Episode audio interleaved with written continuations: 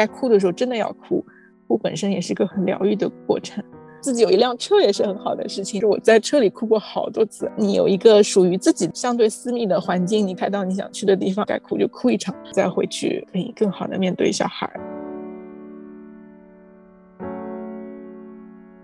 可能在很多评价标准下面，我们都不是快乐的家庭，也不是幸福的家庭，是很不幸的家庭。但是我们同样会有其他的角度，会告诉我们，其实我们是是有被祝福的。而且会更深的体会到什么是真正的快乐、健康和自由。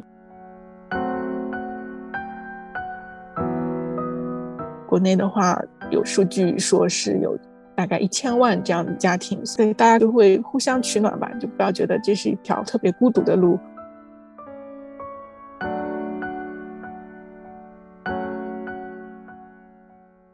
大家好，这里是奥妈妈电台。在这里，我们不对个人的选择进行评判。在这里，我们听中国女性讲述她们的和生育有关的最真实的故事。我是 S。这期节目，我们继续和 Daniel 来聊她作为自闭症儿童的妈妈的心路历程。上一期节目里。我们聊了他的儿子小枫叶的确诊历程，加拿大政府对于自闭症儿童家庭的支持，他经历的 surviving、searching、settling in、separating 这四个心理阶段等话题。这一期我们会更多的聊，在这过去五年里，因为小枫叶的自闭症给丹尼奥的职业选择和伴侣之间的关系带来的影响，以及他最大的变化。我们刚刚聊了很多关于小朋友以及关于政府对于自闭症的一些辅助的情况。那现在的话，我觉得我也特别想聊一下，作为妈妈的话，你在这几年里的心路历程。首先的话，就会想要问，嗯，因为我知道现在你是在做加拿大的这个拥有执照的移民顾问。那如果是没有如果没有小朋友这个 special needs 的话，你觉得你还会做一样的职业吗？嗯，小朋友的这个特殊的需求对于你的职业发展有什么？影响和改变吗？确实，我觉得做这个职业跟他有很大的关系。就是我希望能够有一份工作，相对来说时间上比较自由的工作，也可以有更多的时间照顾他。另外，他如果出现一些什么状况，比如说要去看病啊，或者怎么样，我这个工作也比较有弹性嘛，我还可以满足他。如果我是去做一份朝九晚五的工作，嗯。可能我要经常请假，或者是让同事帮我，也不太现实。所以，嗯，对这个做这个工作确实有对他的考虑。但是未来的话，我觉得如果他就是状况好很多了的话，我可能我觉得还是可以去找一份嗯朝九晚五的工作，因为我也可以更多的认识一些新的新的人吧。其实我本来在出国前，我就是国内我在一个大学里面工作的，所以。嗯，我考这个执照，嗯，做这份工作，未来对于我重新回学校也是做，就是类似呃留学生，嗯，辅导啊这一块工作也是有帮助的，所以我觉得也不算太浪费吧。就是我现在也在积累工作经验，然后如果以后小朋友好了的话，我还可以继续争取能够再回学校工作。很多我知道国内的妈妈就是能够有父母或者外公外婆、爷爷奶奶照顾的话，那么她可以不用放弃工作。那如果没有他们辅助的话，那好多人就是就只能辞职在家。那他们很多人就会做一些像微商啊这样的工作，也是既能够给家里再带一些收入，同时相对来说时间也比较自由。所以我觉得，哎，有这个自闭症的情况以后，确实对母亲的这个职业发展会有比较大的影响。你跟你的伴侣之间，就是你们俩在这方面的分工，会有过一个讨论吗？有过讨论，就是怎么说呢？嗯，总的来说，小朋友还是更黏妈妈一点吧。可能有的时候还是我付出的多一些，但是有的时候就是我很忙，或者是我确实需要做其他事情的时候，那那我的丈夫就是会来帮忙一起。爸爸的角色也是不可替代的，就是特别是有一些重，也不是重体力了，就比如说你要把它往上抛啊，或者是就是这一类要力量型的运动，或者是去。嗯，公园玩的时候那种 monkey bar，我不知道中文叫什么，就是对这种往上要拖着它去爬那些东西，就真的妈妈没有办法做到，也会有一些，嗯，对，希望爸爸能够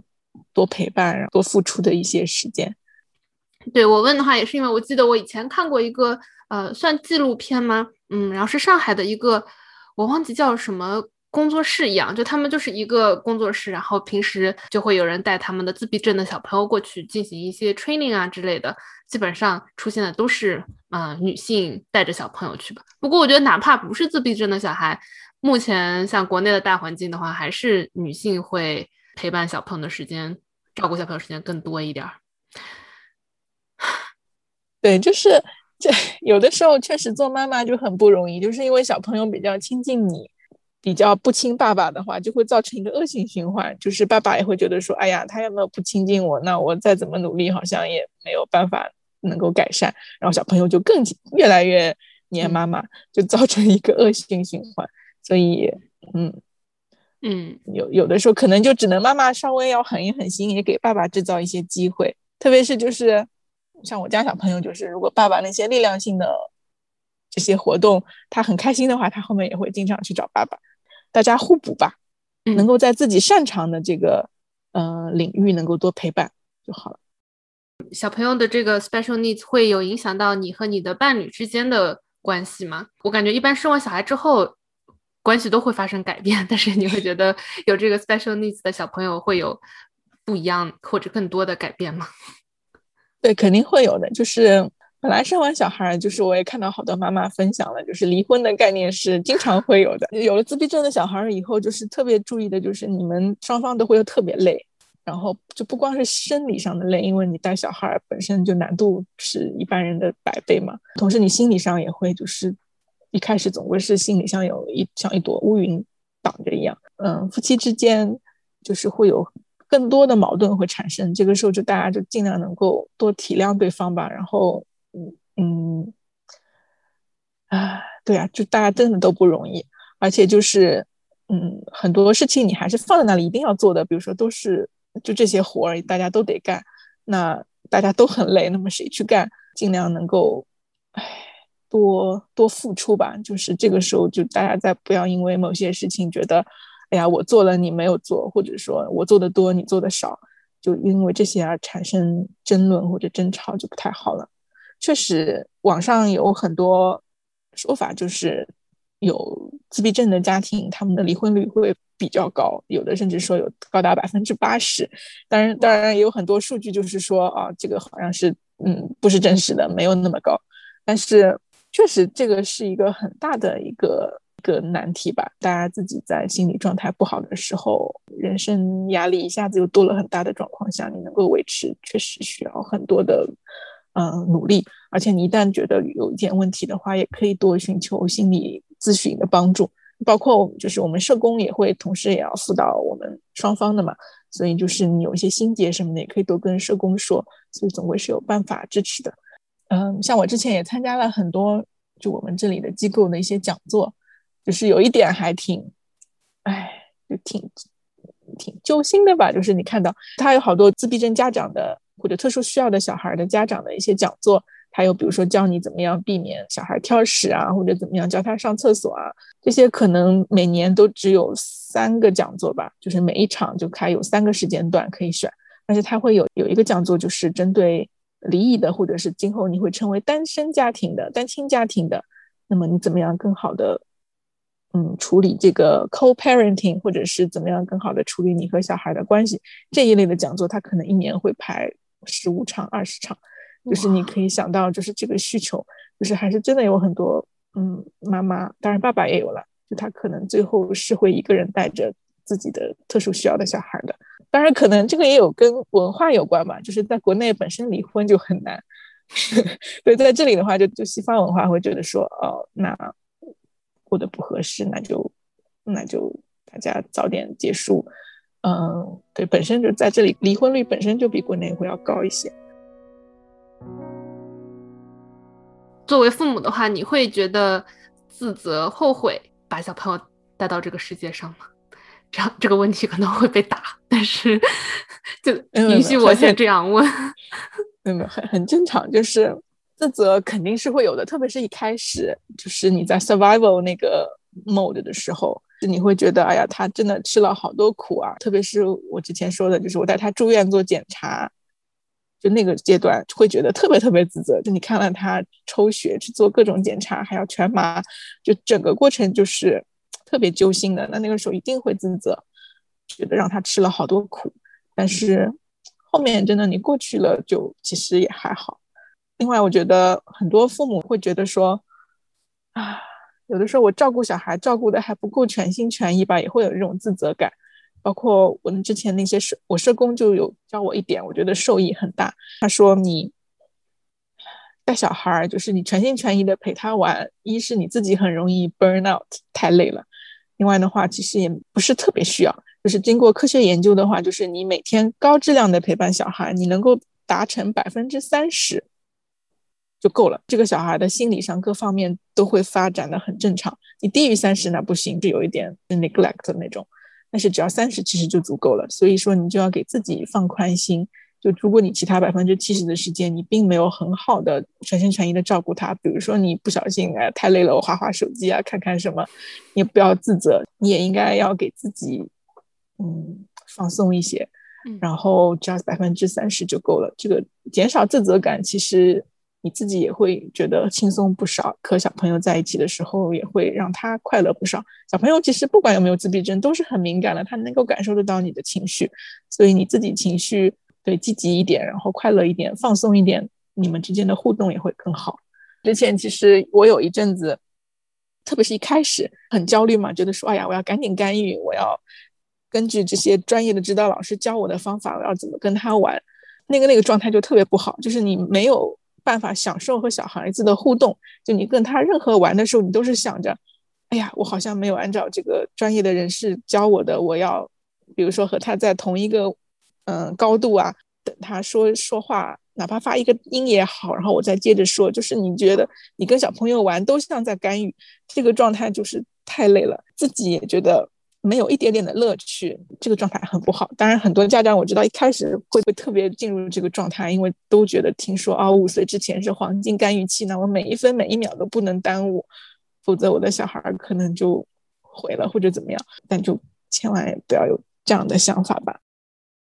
作为父母的话，你们会有觉得很绝望的时候吗？你会做哪些事情，或者用哪些想法来帮助自己继续努力向前？绝望的时候，对，肯定有的。特别是最初的时候，绝望会多一些。后面的话，可能绝望谈不上，可能就是难过而已。开始的话，就是特别难的时候，就首先你该哭的时候，真的要哭，哭本身也是个很疗愈的过程。我觉得我自己。可能在这里，就是自己有一辆有一台车也是很好的事情。就是我在车里哭过好多次。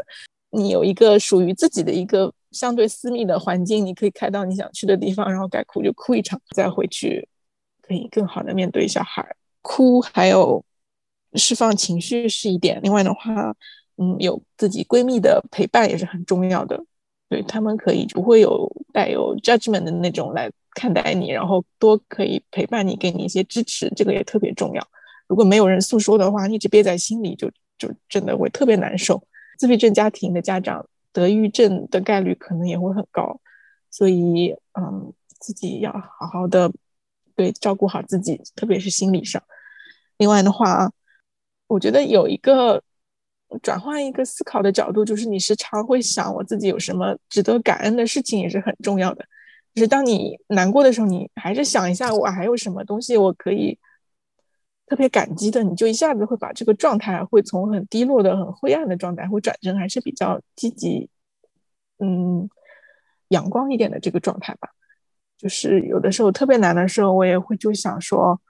再怎么样，我我还是比较幸运，就是我还能够在加拿大，然后小孩能够得到很多的照顾。平时的话。我也有一些自己的兴趣爱好。我现在做移民顾问，我也得到了很多网友啊，或者是我的客户的这个认可。就这些都是你值得感恩的地方。在这里还有那么多专业的社工，或者是嗯专业的人士都在帮助我们。你肯定多多少少你都能够想到一些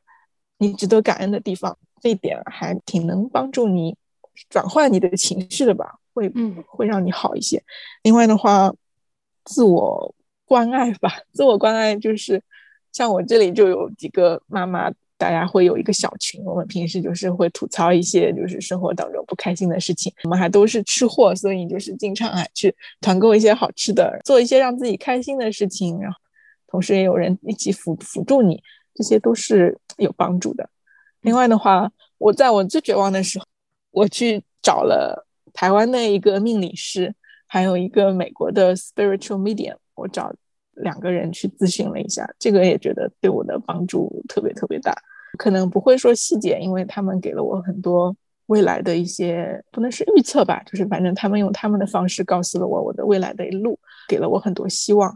这就是他们的建议，不是那种很笼统的套在每个人身上都都可行的，确实是针对我个人给了我一些 guidance，所以我我很感激他们。另外的话，我最近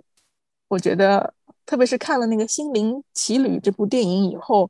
我觉得对上次帮助我的那个美国的 spiritual medium 跟我讲了一句话，我就更有感受了。嗯，每个人他这个人生可能就是一次修行，所以你。可能每一次的投胎转世都是在这个世界上能够学会一些新的感悟，然后能够升华你的这个灵魂吧。他就说，可能我的小朋友在投胎之前，其实他就已经想好了，就像《心灵奇旅》里面一样，是每个人他在来到地球上，他会有六种性格，可能自闭症就是这六种性格之一。电影里面有一个镜头，就是这些人他会跳向地球的那个刹那，可能他他那个时候就是想好了，我要选择我做他的妈妈。对，那个时候我的那个 spiritual medium 就说，其实你的小孩他在投胎之前他就想好了，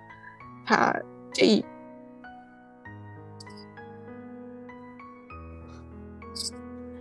对他其实就想好了，是他愿意这一生。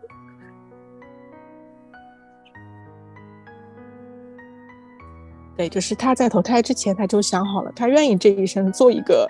自闭症的小孩儿，可能更多的是为了，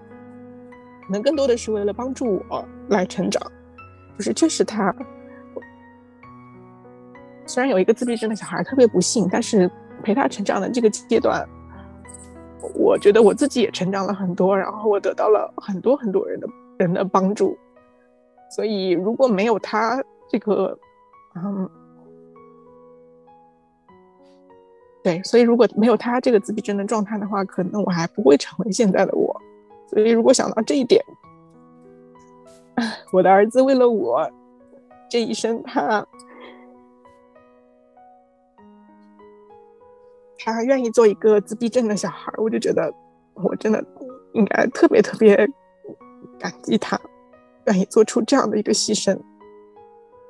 帮助我，然后也通过我，可能也帮助其他人。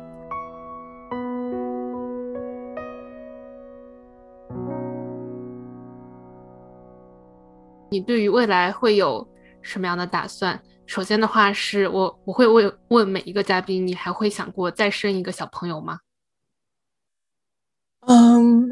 对，就是我的话，我应该不会再生一个小朋友了，有很多原因吧。第一就是如果你再生一个的，也得自闭症的概率可能是百分之二十，嗯，有的地方可能会更高一些，有的文章会说可能有三十，所以就是还是一个很高的一个概率。另外的话。再带一个孩子真的太累了，特别是前几年，就是我觉得我没有办法同时照顾好新生儿，然后要照顾好我现在的小孩儿，同时还要照顾我自己，就是都没有办法承担。另外的话，嗯，我也不想小孩儿就是生下来，他的生他的目的就是希望他未来能够照顾哥哥吧，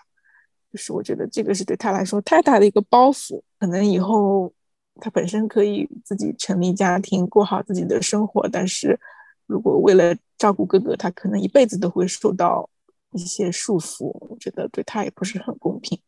另外的话，还有很多家庭，他可能觉得，可能更多的还是出于自己的一种考虑吧，就是觉得我想生一个正常的小孩，能够体会一下育儿的乐趣，啊，或者可以多多少少有一些成就感吧。因为带自闭症的小孩成就感会有，但是就是真的很慢。嗯，但是我觉得这个可能对我来说，我也不太想这样。像我现在就是我的快乐和成就感，我可以从其他方面得到的话，我觉得我也不需要一定要通过再生一个孩子呢，才能够让我得到这种快乐或者成就感。所以我觉得站多站在这个孩第二个孩子的角度上考虑，对我觉得可能不太不太会再想要一个。反而是我觉得，之前我刚才讲讲到的，就是一个服务狗，我觉得这个倒还可以，我还挺想养一条服务狗，能够嗯多陪伴小朋友。同时，服务狗也是家里的一个相当于一个小天使吧，对，所以它也可以帮助到我们全家人。所以，可能我再养一个服务犬，说不定还是更好的一个选择。当然，服务犬还要排队，所以我准备 后面尽快的可以先去申请看看。嗯，就像我刚才说的，有的时候想到就是你这条服务犬，可能它现在也正在接受培训，未来能够当你的家庭，这可能也是一个缘分吧。就是他的生活在这个世界上的使命，对这些这些服务产业是对特别不容易。那你觉得？我们不说很远的未来，你可以预想一下，五年之后，你跟你小朋友还有你的家庭，大概会是什么样的状态呢？就如果是比较理想状态的话，嗯，现在我觉得我学会的就是不要考虑的太长远。嗯，对，因为真的就是，特别是你拿到自闭症诊断了以后，很多人就包括我，就会考虑的很长远。你越考虑长远，你就越难过，就越焦虑。他会不会能够上大学啊？或者他会不会以后会交到朋友啊？他会不会成家啊？会不会找到工作啊？就是你越想的长远，对，就越焦虑。所以现在反而就是我不考虑这些，能够过好每一天，对，健健康康、快乐的过好每一天，就已经我觉得很好了。之前有一个朋友就说，其实我们有一个。自闭症家庭反而有一个隐藏的祝福，就是你反而没有任何对未来的期待。嗯，包括现在很多正常家庭的小孩会有很多鸡娃的焦虑嘛，你都你以后都不会遇到这些问题，所以其实也是一个隐藏的祝福。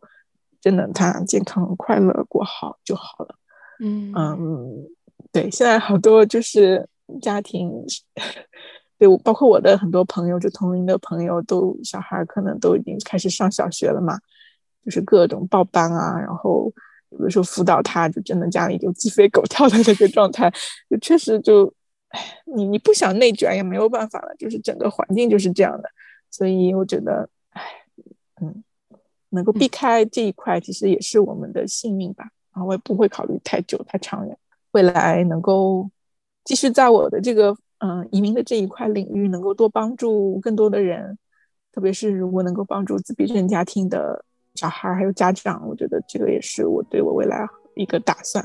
也是我一个意义工作的意义所在吧。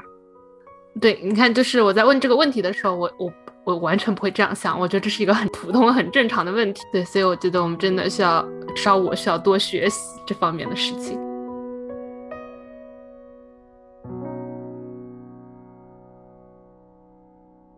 其实最开始的话是你在豆瓣上面有发豆油给我说想要来做一期节目，当时用的词的话是像出柜一样，因为之前的话你会想要把这件事情藏起来。其实我们在网上认识的话也算有几个月了，但是我从来都不知道你有一个自闭症小朋友的这件事情。之前为什么会想要把这件事情，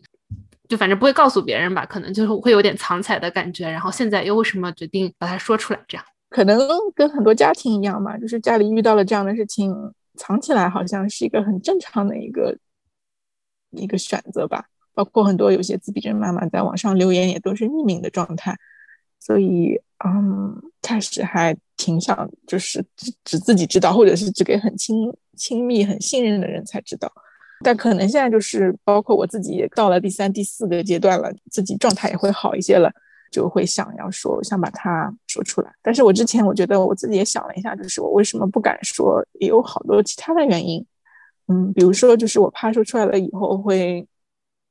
会遭到网暴。上其实你发任何的东西，都会有人会来做一些很 negative 的评价。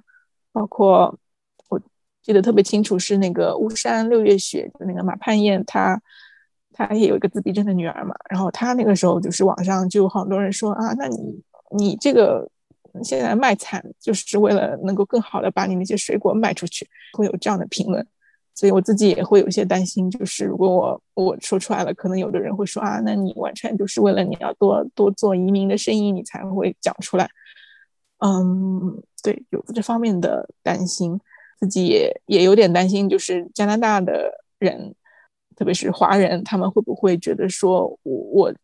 我把加拿大这些对。特殊需要的家庭这些福利讲的这么好，不是讲的这么好，就是我如实的讲出来，吸引大家来移民，他们会不会觉得说我在给他们增加一些税收的负担？会觉得说，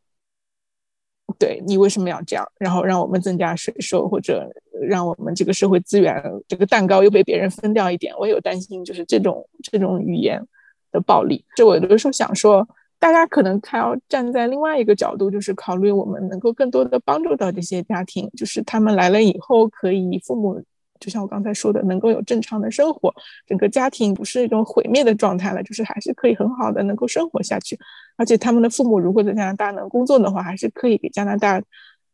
对做出贡献，他们也会缴税。嗯，而且比起一些加拿大接收的那些呃有很多孩子的难民，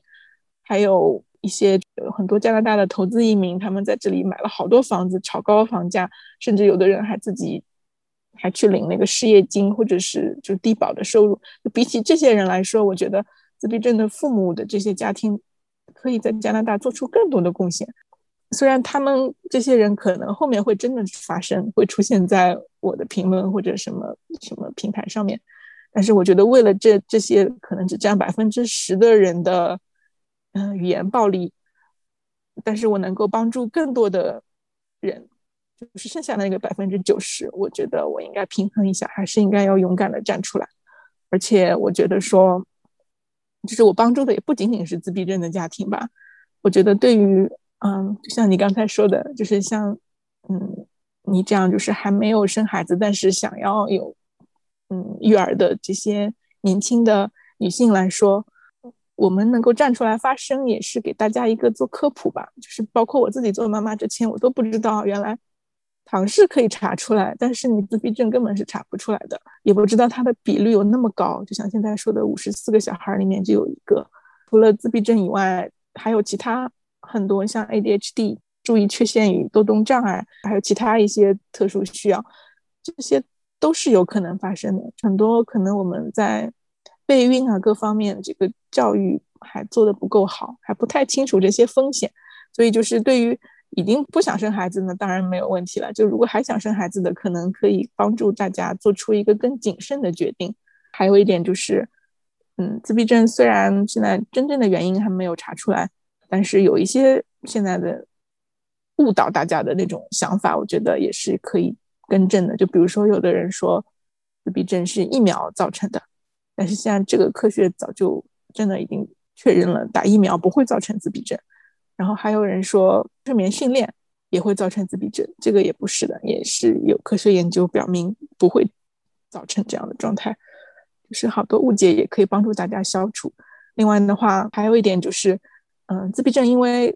现在可以确认的就是它可能和基因还是有更大的关系的。那么如果你本身是，嗯。就是父母双方有一方如果是 ADHD 的，呃，患者或者是高功能自闭症，就包括阿斯伯格症的这样的人群，那么如果你们在想要生育下一代的时候，可能要谨慎一些，因为这样的家庭特别容易小孩里面会有自闭症。但问题是现在，嗯，高功能自闭症和 ADHD 可能很多人都不了解，原来自己其实是这个患者。所以这一块也是需要大家更好的科普，能够意识到的。大家要做一个 informed decision 的话，可能就是需要更多的人能够站出来科普，你才能够嗯了解更多的信息，然后做出更谨慎的决定。嗯，我也想说，对于其他嗯不是自闭症家庭的父母来说的话，啊，我们这些经历就是可以让你感觉到自己可能还是真的还挺幸运的。希望就是我有的时候经常在路上或者哪里看到有有家长还去训斥自己的小孩，觉得做的这里不好那里不好，这个怎么都教不会。那可能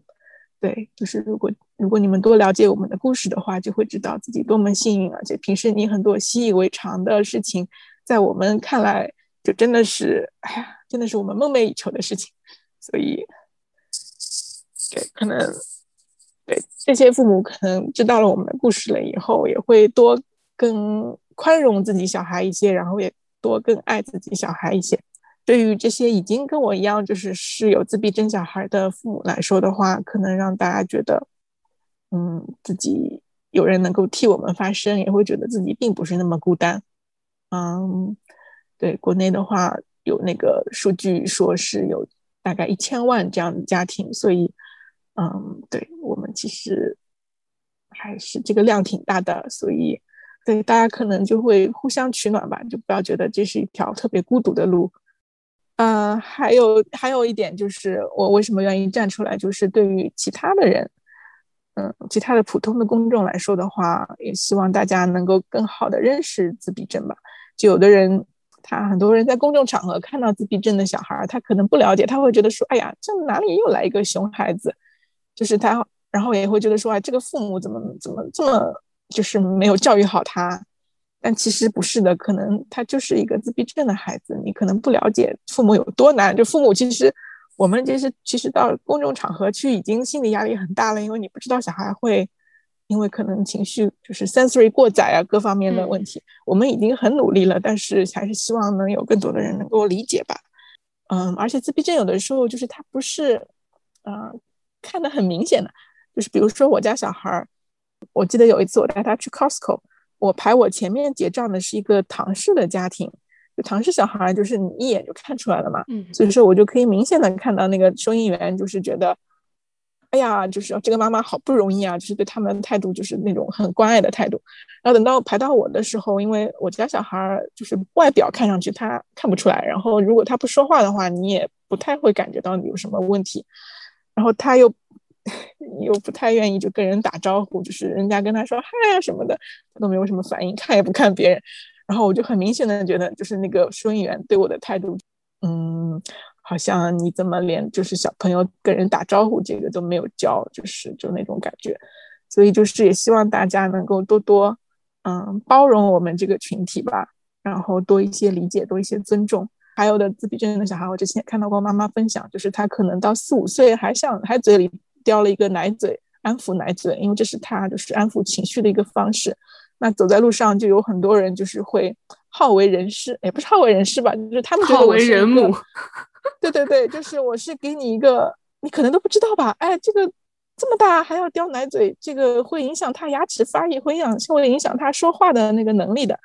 他觉得说我不告诉你，我可能是就对不起自己的良心，于是会有这种状态发生。但其实。对，如果你多了解自闭症的话，我就会觉得说，哦，那那个可能是自闭症的小孩呢，我就千万不要上去做这种不好的建议。那个妈妈就说，她有一次就特别感动，就是她的小孩在外面叼着奶嘴，有一个小女孩就去问问那个小女孩自己的妈妈，就是说，妈妈，那个小哥哥为什么他要叼一个奶嘴啊？然后那个妈妈的回答就说，哦，他喜欢这样子，然后就过去了。然后那个自闭症的妈妈就特别感动，就是她觉得这个回答是，嗯，挺包容的，而且很尊重她，所以她就希望大家如果都能这样的话，这个世界就会变得更好一些。嗯，还有的话，还有一点就是，好多人就是可能现在电影里面宣传的，就是自闭症都是那些高功能的，就是都是一些有特殊才能的天才，所以包括很多上艾伦秀节目的一些小朋友也是这样。所以，就大家有的时候把自闭症误会成了一个天才的代名词，但其实不是这样的。然后，嗯，对，自闭症是一个光谱嘛，就是一个谱系，所以它会有高到低，有各种各样的嗯阶段能力的小朋友都在上面。然后最后还有一点就是，我之前也看到过别的自闭症妈妈分享过，就现在大家都把自闭症自闭变成一个。就是社恐的一个代名词，就好多电视上面都会说：“哎呀，我自闭了。”或者是，嗯，有的人的微信签名可能也是自闭症患者，就他会觉得说这个自闭只是个自我封闭，或者只是一个内向，或者是社恐的一个代名词。但其实希望，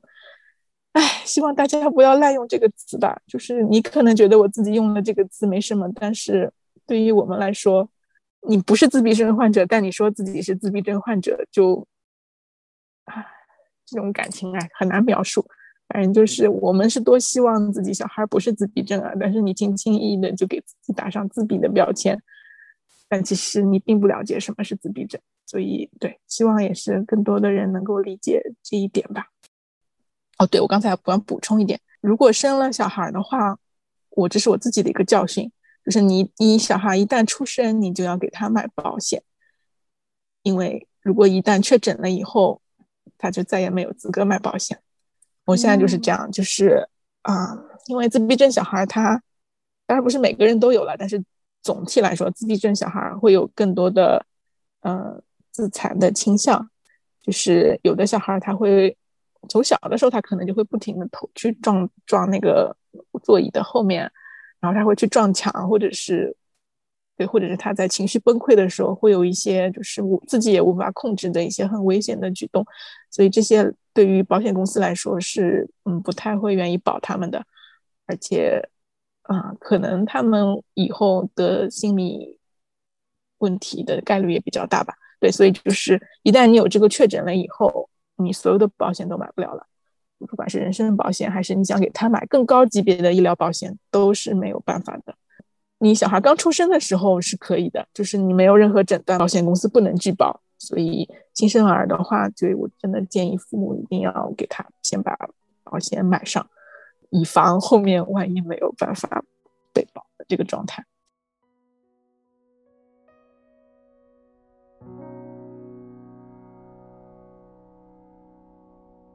你可以推荐一些你会关注的和自闭症相关的。博主啊，YouTuber 啊，书啊，或者是一些资讯之类的，可以给，或者是觉得自己的小朋友也许有这个 possibility，或者是像我这样完全不太了解的人的话，会有什么样的嗯渠道可以多了解一些？嗯，中文的话，我觉得国内做的最好的平台是大米和小米，嗯，这个可以关注他们的嗯公众号。大米她也是一个自闭症的妈妈，她能够。就后面能够做出这样一个平台，包括她自己也有这个辅导小孩的机构，对，就是特别了不起。而且她这个平台上文章发的都非常高质量，而且下面的话你会看到好多就是自闭症家庭的家长的评论。嗯，基本上如果你有什么时候特别难过的时候，你看看那些文章，看看下面的评论，你就不会觉得特别孤单。嗯，这是一个。另外的话，还有一个是。有一个妈妈是叫戈亚，她写了一本书叫《看风的孩子》，谢谢你成全了我。她也是自闭症的小孩的妈妈。之前七十一采访过她，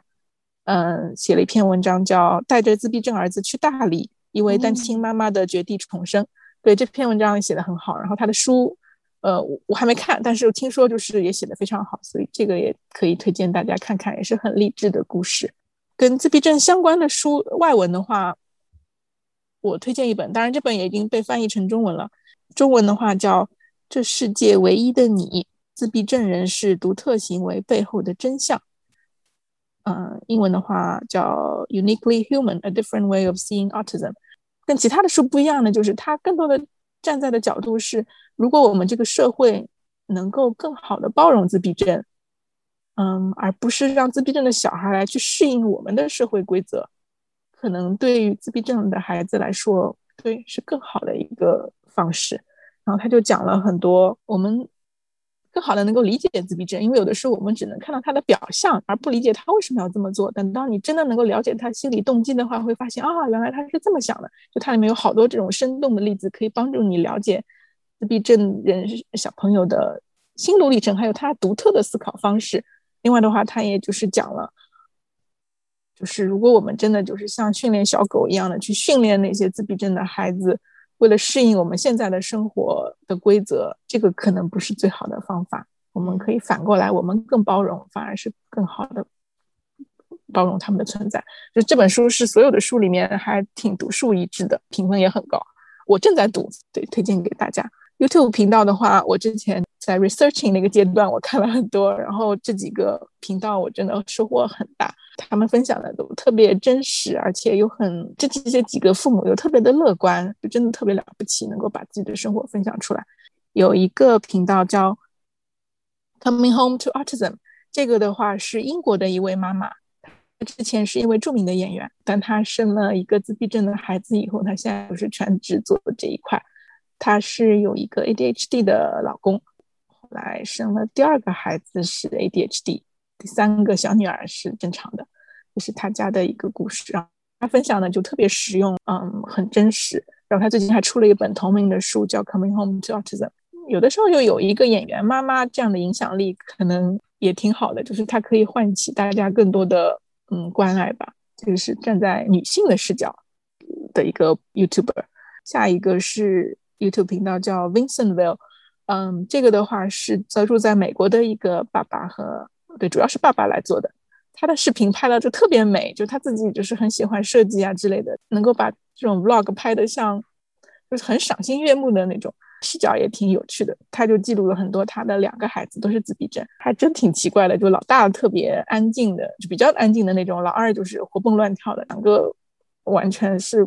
差异很大的两个自闭症男孩的故事。他的频道挺好的。最后一个是 Autism Family，这个也是一个美国的父母来做的一个频道。嗯，他们的话是有三个自闭症的男孩，分享的也特别好。对，这就三个。你作为一个个人来说的话，在这前后五年的时间里面，你最大的改变会是什么呢？对我觉得这个五年最大的改变就是敬畏生命吧。对，就是你也不知道会发生这样的事情，然后真的发生了，你就会发现啊，原来，嗯，生命会有很多的意外，然后很多是在你不可控的情况下会发生的。就是很多人像像我这样的，就是你。你之前会觉得只要你努力，嗯，多多少少你都会达成你的目标，但是生活就会告诉你，啊，对，有很多不确定因素是真的是你没有办法掌控的，或者你越努力，有的时候甚至会离你的目标越远。就像我之前说的，我也看到好多妈妈全身心的付出，把自己都忘了，然后没日没夜的希望能够改变这个现状，但反而自己可能也得了忧郁症，或者是。小孩也并没有像他们想象当中的康复的很快，嗯，其实也不是康复啦，可能自闭症小孩对，就是一辈子都是这样，嗯，没有办法像有解药一样的，更多的会敬畏生命，然后也会有的时候把把之前那种什么事情都想 under control 的这种状态会会彻底改变一下，做的只要能够，然后呢，也可以把自己对生活的期待降的稍微低一些吧，就是。或者是你在之前会觉得说你会把自己的成就感或者快乐更加于很多常人社会定义的那些成功和快乐，那现在有了自闭症的小孩以后，你就完全会重新审视这个了。可能在很多评价标准下面，我们都不是快乐的家庭，也不是幸福的家庭，是很不幸的家庭。但是，啊，我们同样会有其他的渠道或者或者其他的角度会告诉我们，其实我们是会是有被祝福的。只不过，嗯，用自己特殊的方式，而且会就是更深的，嗯，体会到什么才是真正的快乐和健康和自由吧。反正各方面，就整个价值观会有一个全新的认识。非常感谢你给我们分享的，啊，你的心路历程和很多很有用的信息，真的特别感谢吧。因为觉得这个分享也非常 vulnerable 的一个分享。确实，我觉得我自己。嗯，从上次他说分享会以后，就是我自己成为了你们这么多人的也算朋友一之一吧。就我觉得我自己也状态也好很多，所以我也愿意这样分享出来。以上是今天的节目，感谢你的收听。如果你喜欢这个节目，欢迎分享给你的父母、朋友，在社交媒体上分享，在 Apple Podcast 上给我们打五星好评，帮助更多的朋友发现这个节目。我们后会有期。